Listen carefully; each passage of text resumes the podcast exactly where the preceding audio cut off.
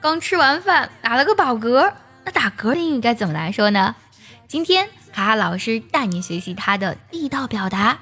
首先呢，说起打嗝，我们想到的第一个单词是 hiccup，拼作 h i c c u p，hiccup。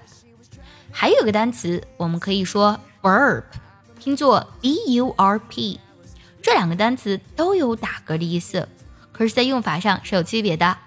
先来说 hiccup，hiccup 通常呢指的是我们说的那种一连串的打嗝，就是你停不下来，你止不住，不停不停的打嗝。而这种情况下的打嗝呢，我们把它叫做 hiccup。它可以做动词，也可以做名词。来听这两个句子：He had the hiccups。他接连的打嗝。He had the hiccups。想要专项练习，并且和小伙伴们在群里一起打卡学习，可以加入早餐英语的会员课程。你可以直接微信搜“早餐英语”的四个字的拼音，或是点开节目文稿加我的微信。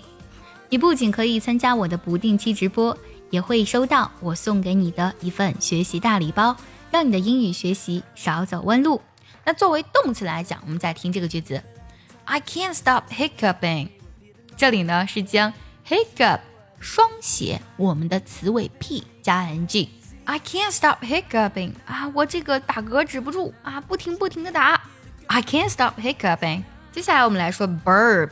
burp 呢，它的打嗝通常呢指的是吃完饭后打的那种饱嗝，而且声音很大。比如说 Charlie burped loudly。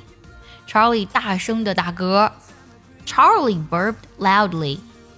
还有很多小宝贝啊，他们吃完奶会打一个长长的奶嗝。来听这个句子：The baby burped loudly after feeding。宝宝喂完奶后呢，就大声的打了个嗝。The baby burped loudly after feeding。今天我们学习了打嗝的两个地道表达：hiccup 还有 burp。你都学会了吗？学会的话，记得点赞收藏，也可以转发给需要它的人。See you next time。拜拜。